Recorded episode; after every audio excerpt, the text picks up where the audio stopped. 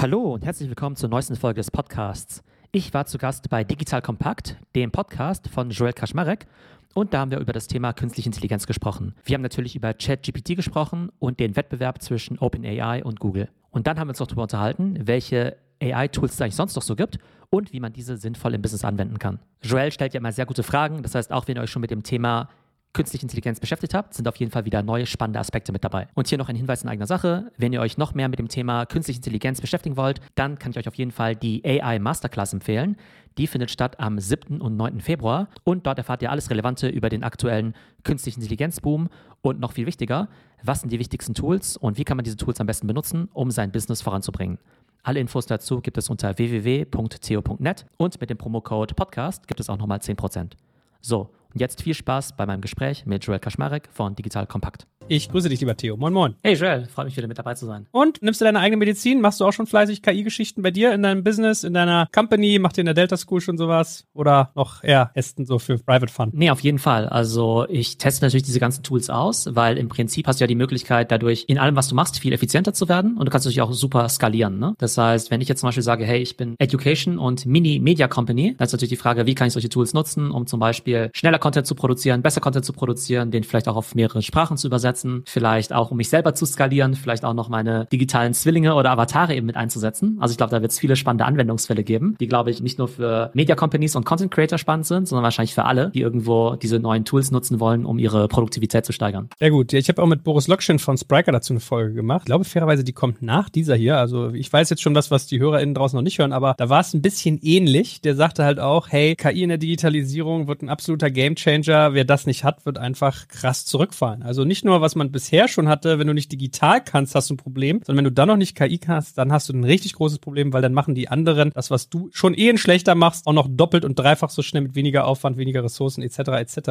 Und vielleicht können wir ja mal so ein Stück weit anfangen mit Use Cases. Also wir können ja mal eintauchen, was es so für Anwendungsgebiete gibt. Wir waren ja schon so pseudoprophetisch im letzten Jahr unterwegs. Also ich glaube, wir waren zu, zu den ganz frühen, die schon über diese Trends und Entwicklungen berichtet hatten. So am Thema Foto haben wir viel gemacht. Wenn wir mal so großen Wrap-up machen, was siehst du so als wesentliche Use Cases für KI? Also KI an sich gibt's ja schon seit Jahrzehnten. Ne? Damit wurden ja auch in der Vergangenheit schon durchaus sinnvolle Sachen gemacht, wie, weiß nicht, ähm, autonomes Fahren oder vielleicht auch Krebsforschung, ne? irgendwie Tumordiagnose und so. Aber das ist ja auch das Erstaunliche, dass es natürlich diese ganzen spannenden Use Cases in der Vergangenheit schon alle gab. Aber so richtig viral geht das Ganze natürlich erst dann, wenn auch normale Leute wie du und ich eben damit arbeiten können. Ne? Also eben nicht Programmierer, eben nicht, was nicht KI-Professoren. Und das ist ja dieses ganze Feld der Generative AI, also Bilder erstellen mit KI, Texte, Videos, Audio, Podcast, Webseiten Ne? Also alles, was wir eigentlich als Professionals jeden Tag machen, kann man durch KI jetzt eben viel schneller machen. Und letztes Jahr haben wir vor allem über das ganze Thema Bilder gesprochen. So Bildertools wie DALI oder Midjourney sind schon ziemlich mächtig. Aber da sagen vielleicht manche auch, naja gut, ich bin ja kein Grafiker, deshalb brauche ich das nicht unbedingt. Aber das, was gerade in den letzten Wochen ja so total boomt und ja auch in der LinkedIn und Tech-Bubble ja riesig ist, ist einfach ChatGPT, also dieser Chatbot. Und der ist ja in vielerlei Hinsicht einfach so das bessere Google. Und da die meisten von uns ja irgendwie Knowledge Worker sind, ist natürlich ein Tool, mit dem wir schneller Informationen beschaffen und auch verarbeiten können, natürlich total Gold wert. Von daher glaube ich, dass im Augenblick der Schwerpunkt eben auf diesen Text-Tools liegt. Aber für alle, die irgendwas mit Media zu tun haben, ähm, gibt es eben die Perspektive in Zukunft eben auch mit KI, Videos, Computerspiele oder sonstige virtuelle Welten damit zu bauen. Ich meine, am Ende des Tages, man staunt ja auch, man hat ja doch irgendwie immer Berührungspunkte. Also wenn ich jetzt zum Beispiel mal äh, das Thema Bilder nehme, wenn wir jetzt irgendwie ZuhörerInnen haben, die sagen, ich mache irgendwie coolen Newsletter und ich habe immer das Problem, ich kann mir irgendwie diese coolen Stockfotos aber immer nicht leisten, kannst du jetzt halt auch perfekt zugeschnitten auf das, was du tust, ja eigentlich Bilder generieren lassen. Und ich würde mal sagen, die sind so zwischen 60 und 80 Prozent Qualität, wo man sie vielleicht haben will. Und was ich so mitgekriegt habe, wurden die doch, glaube ich, auch schon verklagt hier, die äh, Firma hinter ChatGPT. Und ich glaube, Getty Images, ne? Die haben doch auch schon versucht, da irgendwie was hinzudrehen, weil sie gesagt haben, wait a minute, eure Maschine, die Bilder erzeugt, das muss man auch erstmal verstehen, also diese KI baut die Bilder ja wirklich selber. Das heißt, sie kopiert sie nicht irgendwo oder zeigt dir was an, sondern sie werden komplett für dich generiert. Die lernt ja auf Basis unserer Fotos. Was ist denn das für eine Unverschämtheit? Da müsst ihr uns ja erstmal schön Royals zahlen oder das geht ja so gar nicht, lasst es mal sein. So, das war so, was ich als erste Marktreaktion dazu gehört habe. Was ist so dein Blick? Bei ChatGPT ist es ja ähnlich, ne? Also ChatGPT durchforstet ja im Prinzip Milliarden von Texten, um eben zu verstehen, was da eigentlich so drin steht, ne? Und wenn ich jetzt eben ChatGPT die Frage stellen möchte, entwerfen mir doch eine Podcast-Strategie im Wettbewerb mit Digital Kompakt und, weiß nicht, OMR, Podcast und so weiter, wie kann ich mich da inhaltlich abheben oder sowas, ne? Dann wird er mir irgendwie sagen, okay, um sich im Wettbewerb da durchzusetzen, mache irgendwie A, B und C. Und der hat ja, der muss seine Informationen ja irgendwo herkriegen. Und das sind einerseits eben öffentliche Webseiten, aber eben auch sowas wie Wikipedia, Quora und so weiter. Und die werden wahrscheinlich auch irgendwann sagen, äh, Moment mal, ChatGPT, ihr gehört doch zu OpenAI. OpenAI wurde doch mal als Non-Profit gegründet. Und als ihr noch Non-Profit wart, war es ja vielleicht auch okay, dass ihr irgendwie kostenlos unsere Inhalte nutzen dürft. Aber jetzt, wo ihr irgendwie 30 Milliarden Dollar wert seid und Microsoft 10 Milliarden in euch reinsteckt, da wollen wir vielleicht auch unseren Teil vom Kuchen haben. Also es wird einfach total spannend zu sein, ja eben zu sehen, wo kommen eigentlich diese Daten her? Macht eigentlich die KI transparent, wo die Daten überhaupt herkommen? Und diejenigen, die eigentlich die Primärdaten erstellt haben, was kriegen die eigentlich davon ab? Können wir gleich nochmal vertiefen,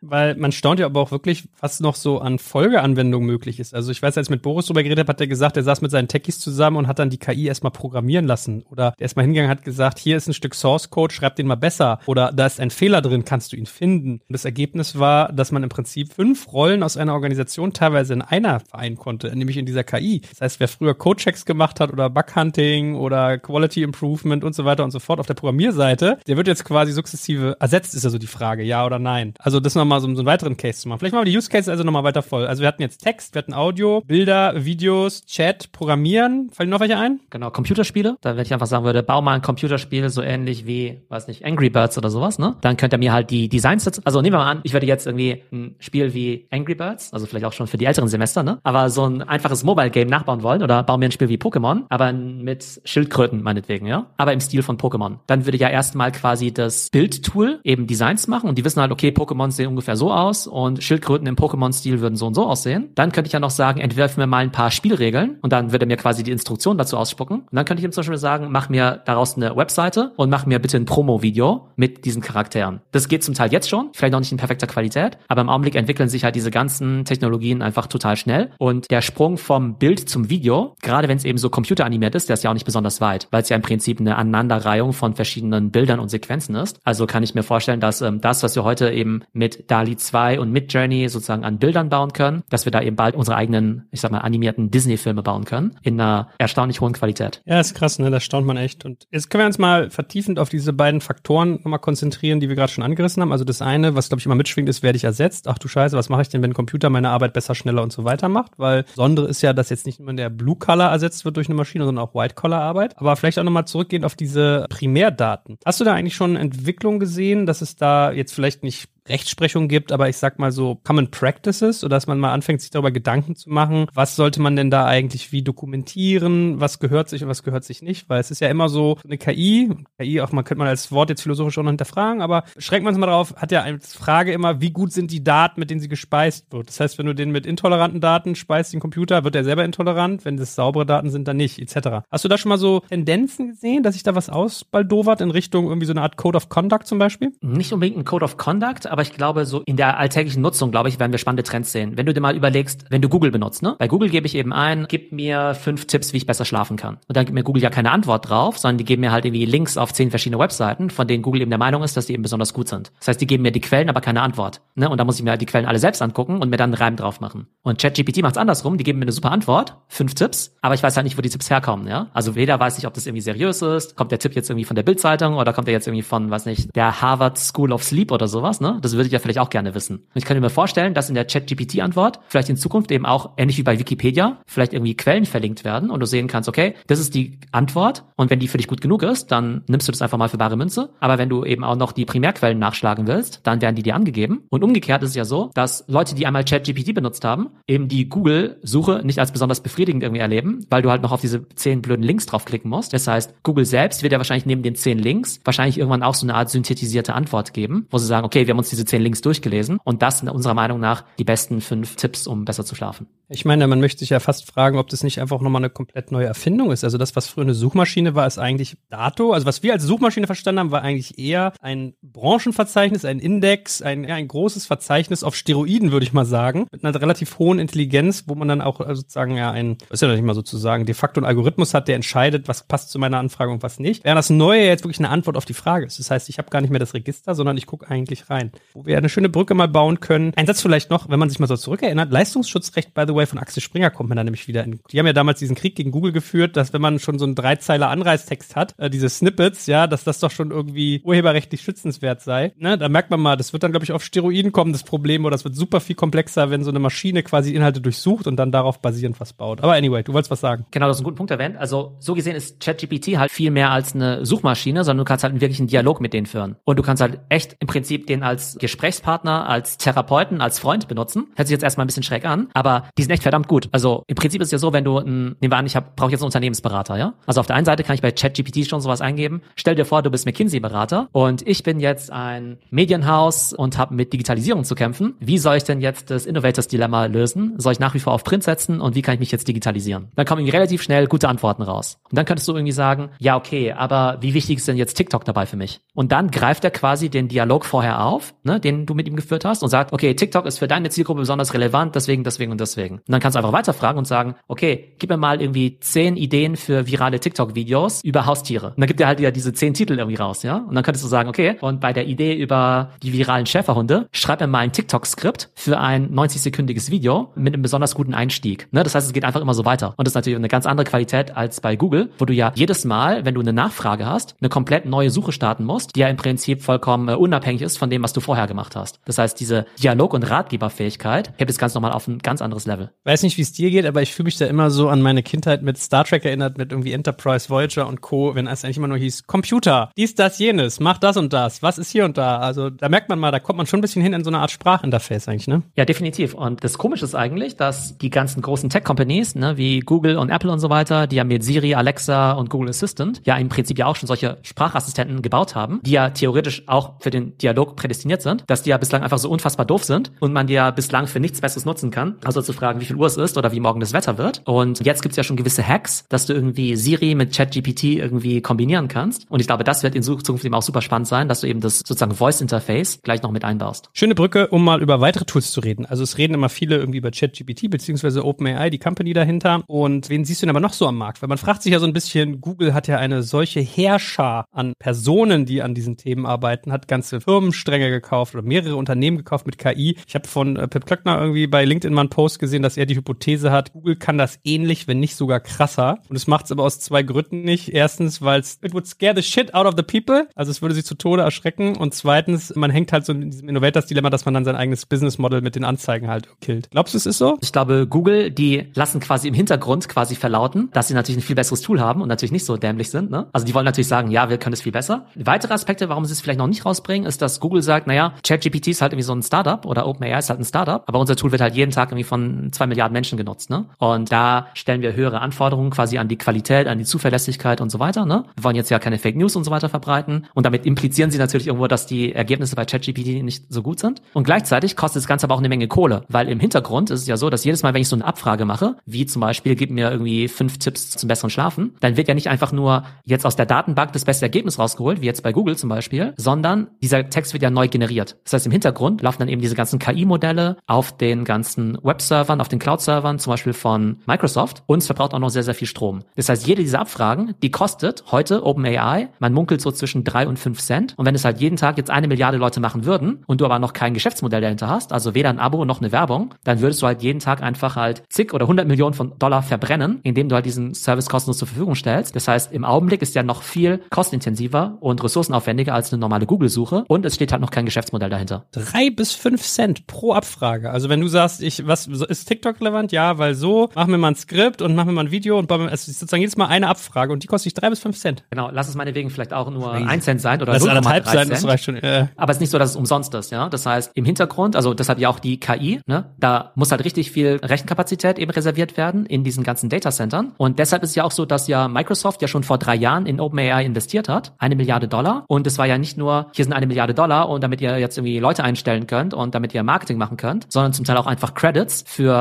Cloud-Leistungen wie eben Azure. Das heißt, äh, jede Company, die auch was in dem Bereich machen möchte, die kann jetzt nicht einfach nur irgendwie so ein schlaues Modell bauen, sondern die muss halt auch richtig Geld an die Cloud-Provider eben reinbuttern. Und deshalb ist eben auch die Frage, können Startups überhaupt alleine sowas bauen? Oder sind es am Ende eben nur extrem gut finanzierte Startups? Oder eben die riesigen Tech-Player, die halt überhaupt die notwendige Infrastruktur haben, um überhaupt solche Services anbieten zu können? Ich würde ja mal sagen, das war auch wahrscheinlich ein Geniestreich, da investiert zu haben, weil äh, erstens, Microsoft hat sich einen gut zahlenden Kunden aufgebaut für seine Cloud-Dienste. Zweitens, man hat Teile an einem krass wachsenden und krass bekannten, erfolgreichen Unternehmen. Und drittens, was ich bei dir gelesen habe auf deinem LinkedIn-Slides vor kurzem, war, dass Microsoft ja sogar jetzt hingeht und sagt, wir nehmen jetzt mal Bing und hauen da mal irgendwie die Chat-GPT-Geschichten rein und mal gucken, was dann passiert. Also zumindest ist es sehr interessant, mal zuzugucken, wenn Bing, was immer gegen Google abgestürzt ist oder abgeschmiert ist, jetzt auf einmal auf sowas setzt. Was sind so deine, dein Blick darauf? Also diese Integration macht total viel Sinn für Microsoft. Und wenn die jetzt eben ne, jetzt 10 Milliarden investieren zu einer 30 Milliarden Bewertung, kann man natürlich irgendwie lang drüber diskutieren, Mensch, wie groß muss denn OpenAI werden oder ChatGPT, damit es mal so viel wert ist? Oder gibt es denn so viele Leute, die jetzt für 20 Dollar im Monat ChatGPT abonnieren würden, damit es mal ein valides Geschäftsmodell ist? Wenn jetzt aber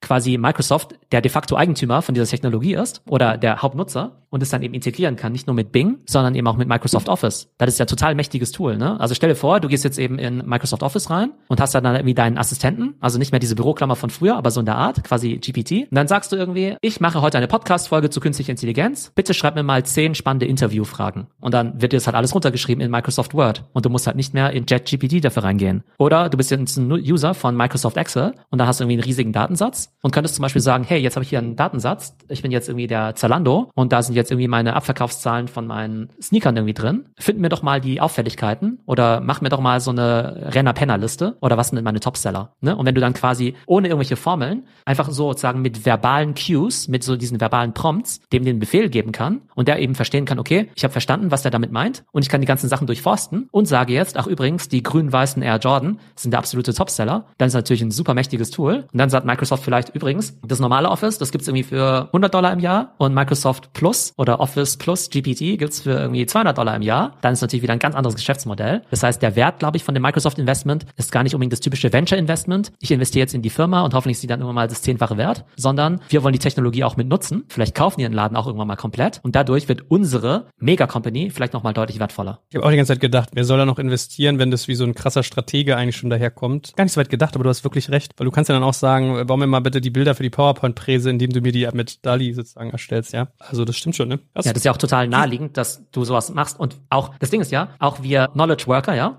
in Anführungszeichen, wir machen ja auch total viele Sachen, die total stupide und repetitiv und Routine sind, ne? Jetzt irgendwelche irgendwie Sachen recherchieren und zusammenfassen und copy-pasten und so weiter, ne? Wir machen ja extrem viel davon. Auch Leute, die jetzt, keine Ahnung, bei McKinsey oder BCG oder sowas arbeiten, wenn der Kunde denen jetzt sagt, hey, macht uns doch mal eine Marktübersicht über die besten, keine Ahnung, äh, Hersteller von äh, elektrischen Autos oder sowas, ne? Und macht mal so ein Benchmarking, dann setzt sich im Prinzip halt auch nur irgendwie so ein Top-Business-School-Absolvent, der 5000 Euro am Tag kostet, irgendwie hin und macht jetzt halt irgendwie so ein paar Tage lang diese Recherche und ChatGPT oder ähnliche Tools, die können das sicherlich in, weiß ich, in 80 Prozent der Qualität machen, in irgendwie fünf Minuten. Und wenn du es dann eben auch noch automatisch auf Slides bringst, dann brauchst du jetzt eben auch nicht mehr diese Struktur von, okay, ich brauche den schlauen Unternehmensberater, der irgendwas auf Hand skribbelt und dann irgendwie nach Indien schickt, damit dort jemand, der weniger Geld verdient, das Ganze auf PowerPoint bringt, sondern das Tool macht das irgendwie automatisch. Also ich glaube, da wird sich relativ viel verändern in der Art und Weise, wie wir arbeiten. Und wenn wir trotzdem nochmal auf unseren Punkt weitere Tools abheben, siehst du noch andere, die ähnlich unterwegs sind? Also im Bereich Bildergenerierung ist sogar Mid Journey aus meiner Sicht besser als DALI zum Beispiel. Ne? Also DALI 2, darüber hatten wir das letzte Mal ja gesprochen. Und bei Mid ist es so, dass es tatsächlich schon ein kostenpflichtiges Tool ist. Das heißt, die lassen dich erstmal irgendwie 20, 30 Bilder erstmal ausprobieren und dann bist du halt schon total hooked, weil du sagst, boah, geile Bilder. Und dann heißt es auf einmal, ja, jetzt bitte ein Abo abschließen. Und dann kostet es halt, weiß nicht, 30 Dollar im Monat oder sowas. Ne? Aber für all diejenigen, die es halt nutzen, die finden es halt so cool, dass es eigentlich so ein No-Brainer ist. Ja, Also dass die Conversion Rate wahrscheinlich extrem hoch. Und ich glaube, die Company Mid ist jetzt auch nicht so wahnsinnig groß. Das heißt, die werden da, ich glaube, die werden dann ganz gutes Business machen. Und es gibt natürlich immer so gewisse Spezialisierungen. Also es gibt halt auch zum Beispiel Startups, die konzentrieren sich halt eher auf das ganze Thema so Copywriting oder Marketing Copy. Das heißt, du sagst halt, hey, ich, also die heißen dann so Copy AI oder Jasper AI. Und denen könntest du halt zum Beispiel sagen, hey, ich bin irgendwie ein Online-Shop für Schuhe. Bitte mach mir mal SEO-Texte, mach mir mal Headlines, mach mir mal Call to Actions, mach mir mal Headlines für mein Newsletter, gib mir mal zehn Varianten, die ich da AB testen kann und so.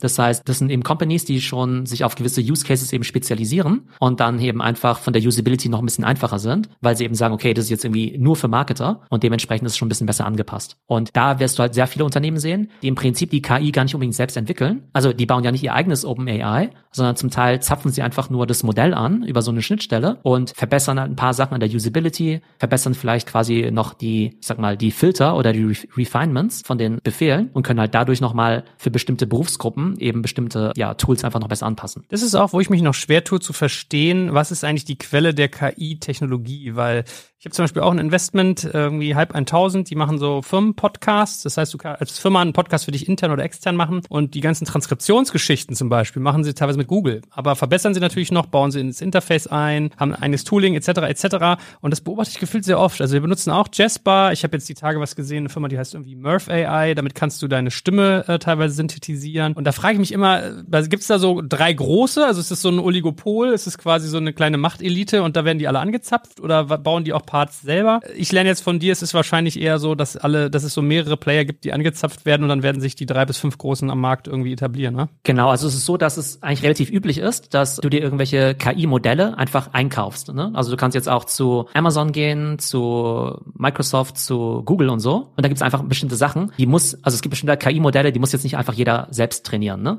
Also wenn du jetzt zum Beispiel sowas haben willst wie so ein äh, Self-Checkout-Supermarkt, wie diese Amazon Go-Dinger, ne? Da muss jetzt ja nicht jeder irgendwie anfangen und irgendwie alle Ketchup und Colaflaschen der Welt irgendwie einscannen, um irgendwie zu lernen, was ist jetzt irgendwie Cola und was ist Pepsi, sondern Amazon selbst sagt dir mehr oder weniger, okay, hier ist der Datensatz, den haben wir trainiert. Lieber Rewe, lieber Walmart, wenn ihr es nutzen wollt, dann macht es halt. Und pro Request oder pro Nutzung zahlt ihr uns eben X, ne? Und im Zweifelsfall verdient Amazon quasi mit der Bereitstellung dieser Daten mehr Geld, als wenn sie ihre eigenen Supermärkte damit machen würden. Und genauso ist eben auch bei anderen. Du hast ja auch diesen Trend gesehen mit diesen Lense AI, also quasi diesen Avatar-Bildern, ne? Du lädst ja zehn Selfies von dir hoch und dann kommen irgendwie 100 coole Versionen von dir raus. Das ist ja auch nicht deren eigenes Modell, was die da machen, sondern die zapfen auch einfach ein anderes an. Ich glaube, in dem Fall war es äh, Stable Diffusion, wo einfach die Firma Lenser AI sagt, okay, wir sind im Prinzip die Marketingfirma dahinter, wir akquirieren die Kunden, wir haben das User Interface, aber wenn jetzt Joel und Theo jetzt ihre Selfies eben hochladen, dann füttern wir im Prinzip auch nur die KI von einem anderen Modellanbieter und wir verdienen und wir als Lenser verdienen vielleicht, keine Ahnung, 5 Cent am Bild und 4 Cent davon reichen wir meinetwegen an Stable Diffusion weiter. Und die wiederum müssen auch wiederum 2 Cent meinetwegen an Amazon eben bezahlen für die ganzen Server und Rechnerkapazität. Das heißt, du hast so eine gewisse Value Chain, wo du sagen kannst, irgendjemand stellt die Hardware, irgendjemand hat das Modell gekauft und irgendjemand kauft das Modell beziehungsweise auch noch die Hardware ein, um obendrauf noch einen Service eben draufzusetzen. Das heißt, es ist extrem einfach, also relativ einfach, jetzt so ein Copycat Lenser AI Tool zu bauen. Das kann wahrscheinlich irgendwie jeder, der so halbwegs programmieren kann oder diese Sachen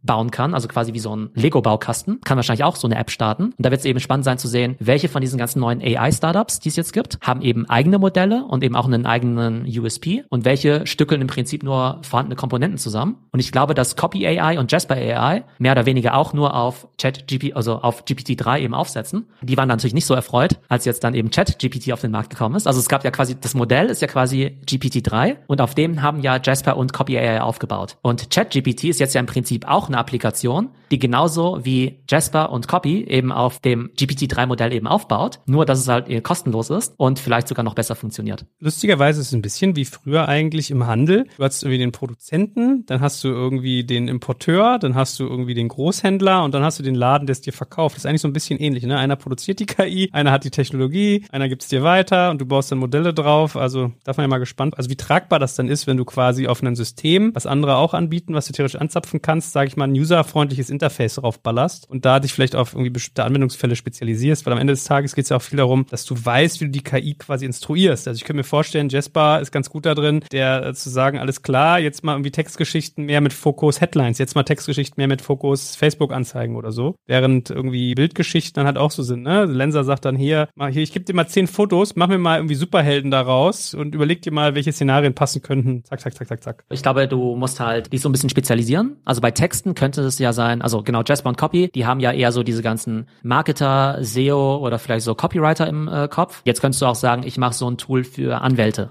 oder für Ärzte und fütter das Modell dann eben nochmal mit ganz vielen, weiß nicht, wissenschaftlichen Abhandlungen oder Papers oder sowas oder mit Diagnosen oder so. Und dann hast du halt einerseits wahrscheinlich ein besseres User Interface, aber vielleicht auch bessere Daten, weil du eben neben dem Chat-GPT-Modell eben auch nochmal eigene Daten eben eingefüttert hast. Das heißt, da kann ich mir vorstellen, dass du dich vielleicht rein von der Wissensdomäne her spezialisierst oder eben, wie du sagtest, irgendwie spezielle Applikationen. Kann ja sein, dass jetzt Lenser total gut darin ist, jetzt eben Menschen irgendwie zu verwandeln. Aber wenn ich jetzt ein Inneneinrichter bin, also ich glaube, es gibt ja auch so eine App, die heißt Interior AI, dann kannst du die sagen zum Beispiel, okay, laden Bild von deinem Office oder von deiner Wohnung irgendwie hoch und wir zeigen dir mal, was du draus machen kannst. Und dann haben die sich vielleicht drauf spezialisiert, irgendwie aus einem einfachen Raum irgendwie ganz tolle Wandfarben und irgendwie Vorhänge irgendwie dran zu machen oder so, was vielleicht out of the box eben so nicht geht. Und das ist einfach nur immer nur die Frage, wie viel Wertschöpfung packst du eigentlich drauf und wie viel ist halt total Commodity. Was glaubst du, wie viel, sage ich mal, Vertrauen wird KI entgegengebracht werden? Könntest du dir vorstellen, dass es zum Beispiel eine KI gibt, die Gerichtsurteile oder eine KI, die Politiker ersetzt, dass Politiker sozusagen gar nicht mehr selbst entscheiden dürfen, wie Budgets verwendet werden, sondern die KI sagt, ob jetzt irgendwie der Kreisverkehr finanziert wird oder die Übergangsbrücke? Oder könntest du dir vorstellen, dass Ärzte KI an die Hand bekommen, können Symptome eingeben und dann kriegst du Behandlungsvorschläge, dass die Ärzte irgendwann vielleicht gar nicht mehr diese dicken Wälzer da haben, hier rote Liste, wie die alle heißen, sondern dass sie auf so eine KI vertrauen. Glaubst du, das wird alles kommen oder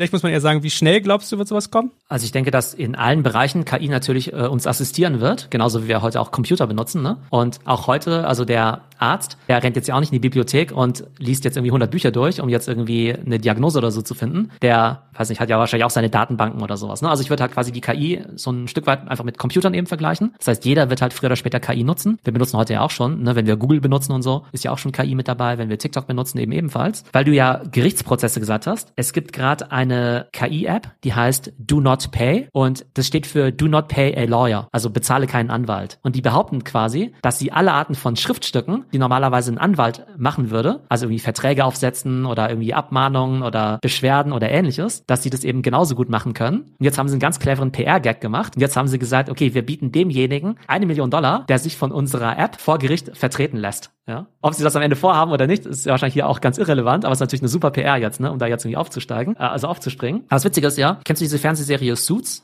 Ja klar, ne? Suits ist also ja super Serie. Eine Anwaltsserie, Menschen, die sie nicht kennen, eine Anwaltsserie, wo sich immer gestritten wird, fleißig in New York und es viel so um äh, große Männer mit großen Egos geht. Aber ganz cool. Ja genau, ja, da gibt's dann diese, diese coolen Anwälte und da gibt's ja halt diesen einen, dieses Superbrain, diesen Mike Ross und der hat ja dieses fotografische Gedächtnis, ne? Und der hat halt irgendwie alle Bilder, alle Bücher, alle Urteile und so weiter durchgelesen und der kann dann immer sagen, ach ja übrigens, aber 1723 im Fall Smith gegen Jones war doch da und da und dann argumentiert er vor Gericht und gewinnt natürlich immer, weil er dieses Mega Brain ist. So, wenn ich jetzt eine AI hätte, die eben auch all diese Gerichtsurteile gelesen hat und dann natürlich eben auch zu einem gewissen Kontext dann das entsprechende Urteil raussuchen kann oder eben den Argumentationsstrang, dann ist natürlich auch extrem mächtig. Also von daher glaube ich schon, dass es extrem viel Sinn macht und natürlich auch so kommen wird. Vielleicht nochmal ein Punkt, wir haben ja vorhin schon angerissen, bisher wurden von irgendwie Industrialisierung und der technischen Weiterentwicklung vor allem Blue-Color-Tätigkeiten, sage ich mal, disruptiert. Also sowas wie in der Fabrik arbeiten, an Maschinen, Sachen nähen, Sachen fertigen. Jetzt ist es halt so, dass auch White-Color-Arbeit auf einmal, also Arbeit mit dem Denken, mit dem Gehirn und Kreativität sukzessive durch Maschinen verbessert, ergänzt, ersetzt werden. Was siehst du denn so als Weg, wie man darüber nachdenken sollte, wie man sich dem gegenüber verhalten sollte? Wir haben ja schon gelernt von dir, Berater werden es bald schwer haben, weil die McKinseys dieser Welt treten dann bald gegen ChatGPT an, um die Marktanalysen zu bauen. Was ist denn sonst so aber dein, was du so siehst, wie die Leute sich verhalten? Was denkst du, was irgendwie ein schlaues Vorgehen wäre? Also ich glaube, man sollte dem auf jeden Fall gegenüber extrem offen sein. Und ich glaube auch, dass die meisten Leute, die es halt wirklich benutzen, auch auf Anhieb begeistert sind, ne? Und einfach sagen, oh ja, krass, das ist ja total hilfreich, ne? Auch, auch wenn man irgendwelche Fragen stellt. Ne? Da sagen erstmal alle, cool, cooles Ergebnis, das hilft mir wirklich weiter. Das heißt, ich glaube, diejenigen, die erstmal den Sprung machen, die Tools überhaupt zu nutzen, die werden extrem schnell diese Vorteile sehen. Und dann ist einfach so ein bisschen eine Frage des eigenen Interesses, ob du da jetzt irgendwie voll einsteigst oder nicht. Aber ich würde mal sagen, jetzt alle Leute, die, weiß nicht, wie wir, was mit Medien zu tun haben, mit Contentproduktion und so, also da gibt's halt schon das Potenzial, dass wir das, was wir machen, irgendwie zehnmal besser machen können, ja? Und ob zehnmal besser bedeutet irgendwie zehnmal schneller oder zehnmal billiger oder ne, irgendwie zehnmal mehr Quantität oder Qualität, ne, müssen wir ja herausfinden. Aber jeder, der sich natürlich mit irgendwie mit Content auseinandersetzt,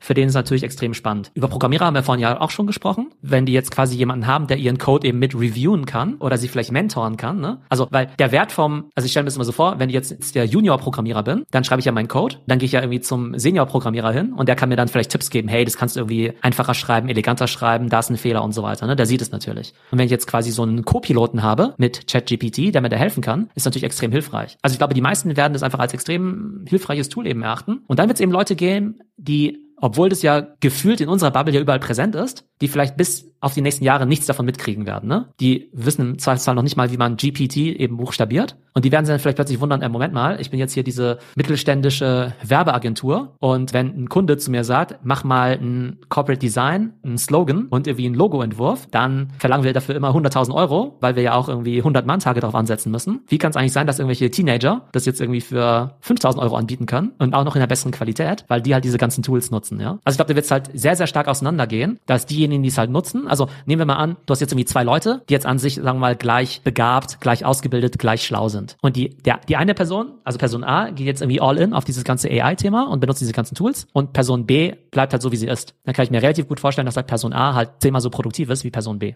Aber dann ist die Arbeitshypothese also, dass es eigentlich mehr eine Augmentierung ist. Also man wird nicht ersetzt durch die KI, sondern man wird quasi Lage versetzt, Dinge besser, schneller, günstiger zu machen. Und vielleicht tut man manche Dinge auch nicht mehr selbst, sondern macht dafür andere Dinge und muss sich wahrscheinlich trotzdem aber mal ein bisschen Gedanken machen. Also ich, ich sehe sowas wie bedingungsloses Grundeinkommen trotzdem wieder am, am Horizont irgendwie erscheinen, ne? Weil ich finde, das macht schon dann was mit den Menschen, wenn man irgendwie sagt, okay, jetzt kann ich nicht so viele Sachen auslagern. Ich habe so ein bisschen diese Wally-Bilder manchmal vor Kopf. Geht's dir auch so? Wenn du jetzt auf eine Webseite gehst und dann gibt's den Customer Service Chat, da haben wir ja alle schon unterschiedlich gute Erfahrungen damit gemacht, ne? Und vielleicht, ich weiß ja vielleicht auch gar nicht, wann ein Chatbot dran ist und wann ein echter Mensch dran ist, ne? Aber dann ist ja entweder so, dass, weiß ich, wenn es dann irgendwie heißt, der Service Chat ist aber leider nur von 9 bis 16 Uhr verfügbar, dann ist natürlich keine so gute Experience. Oder wenn die Person am anderen Ende irgendwie keine Ahnung hat oder meinen Fall nicht lösen kann, ist natürlich auch nicht so toll, ne? Oder irgendwie es lange dauert. Oder es irgendwie heißt, ja, sie sind in der Warteschleife, in 20 Minuten kommen sie dran. Und wenn du jetzt sagst, okay, wir bauen da jetzt halt richtig gute Chatbots ein, also die, welche die besser funktionieren als in der Vergangenheit, dann ist es natürlich A, für die Customer Experience natürlich super, weil sie jetzt 24-7 blitzschnellen Service kriegen, aber vielleicht für die Customer Service Leute, die, die bislang halt diese Chats gemacht haben, da ist vielleicht nicht so prima. Das heißt, ich glaube, für Leute, die halt in der Lage sind oder auch motiviert sind, sich da weiterzuentwickeln, die werden sagen, hey cool, super Tool, um mich quasi zu hebeln und zu, ja, augmenten. Aber Leute, die, glaube ich, nicht so offen sind, ihren Skillset weiterzuentwickeln, die werden wahrscheinlich relativ schnell sehen, dass jetzt so ein Skillset wie ich schreibe SEO-Texte für Online-Shops, ja, kriegt irgendwie, was nicht, äh, x Euro die Stunde dafür, dass jetzt irgendwie Zalando mir jetzt irgendwie 100 Produkte schickt und ich schreibe jetzt irgendwie Texte mit, der neue Tommy Hilfiger Pulli passt super zu grünen Schuhen und ist mit seinem Fellbesatz besonders kuschelig im, weiß nicht, im Winter. Also dafür kann ich wahrscheinlich in Zukunft nicht mehr 50 Euro die Stunde verlangen. Aber da ist eine Karriere an dir vorbeigelaufen, Theo. Ich hätte es gekauft.